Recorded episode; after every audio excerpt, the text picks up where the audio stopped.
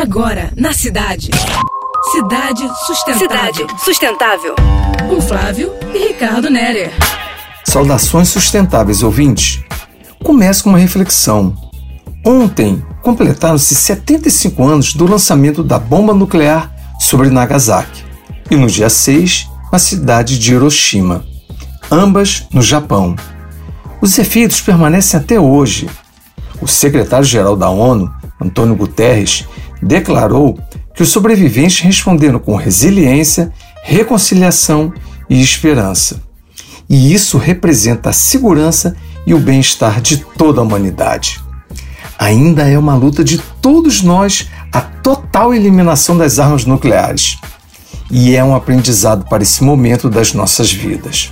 Aliás, ainda não comentamos do hábito e do conhecimento trocado nos seminários virtuais e as tais das lives que têm acontecido mundo afora. Vida científica e cultural a todo vapor. Muito bom isso. As web em seminars, ou abreviadas webinars, têm fascinado a qualquer gosto.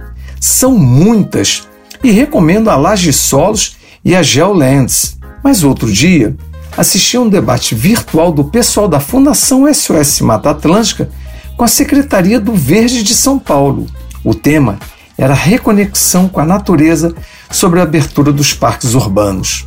São as nossas áreas protegidas, manchas de espaço natural na área cinza das cidades.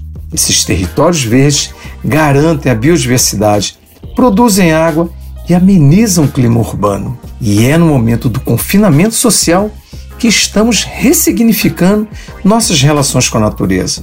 Para retomar um novo funcionamento e desligar-se da rotina, os parques podem ser um bom elo desse contato.